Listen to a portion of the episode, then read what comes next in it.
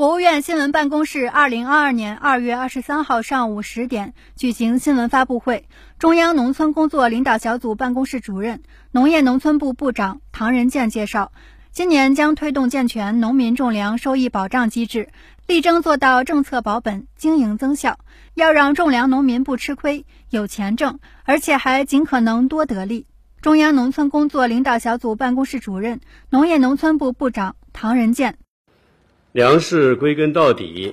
要靠农民去种，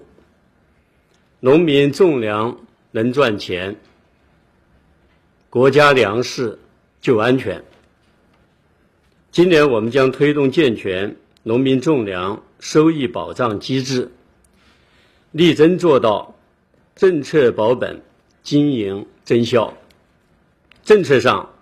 适当的提高稻谷、小麦最低收购价。稳定玉米、大豆生产者补贴和稻谷补贴政策，实现三大粮食作物完全成本保险和种植收入保险